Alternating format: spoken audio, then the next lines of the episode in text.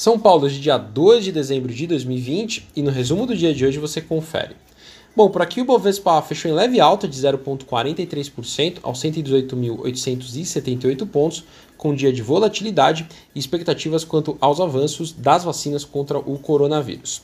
Destaque do dia ficou com o início do período de reservas do IPO da Neogrid, que vai de hoje até o dia 14 de dezembro. A oferta pode movimentar mais de 600 milhões de reais, com faixa indicativa de preço que vai de R$ 5,50 a R$ 7,25.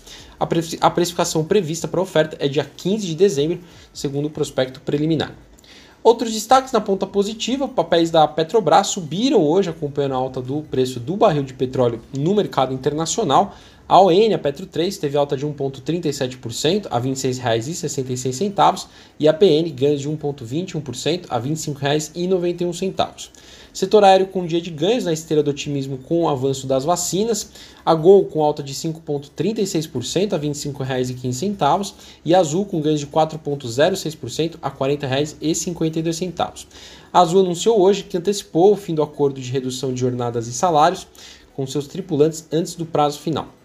Na ponta negativa, as ações da Braskem com queda de 4,87% a R$ 22,28, depois da notícia da interrupção do transporte de gás natural nas operações da empresa no México por parte da agência reguladora mexicana.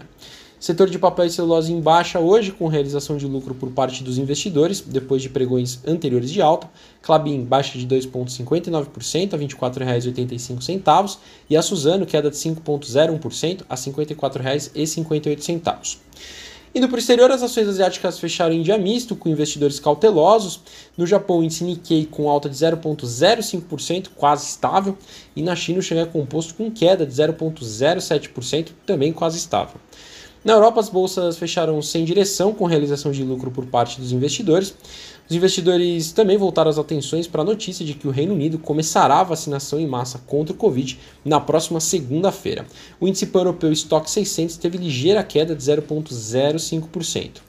Por fim, as bolsas americanas fecharam o dia com ganhos e perdas, com notícias sobre novos estímulos, estímulos para a economia americana, voltando ao radar dos investidores. Dow Jones alta de 0,05%, quase estável. S&P 500 também quase estável, ganho de 0,11%. E a Nasdaq, ligeira queda de 0,13%.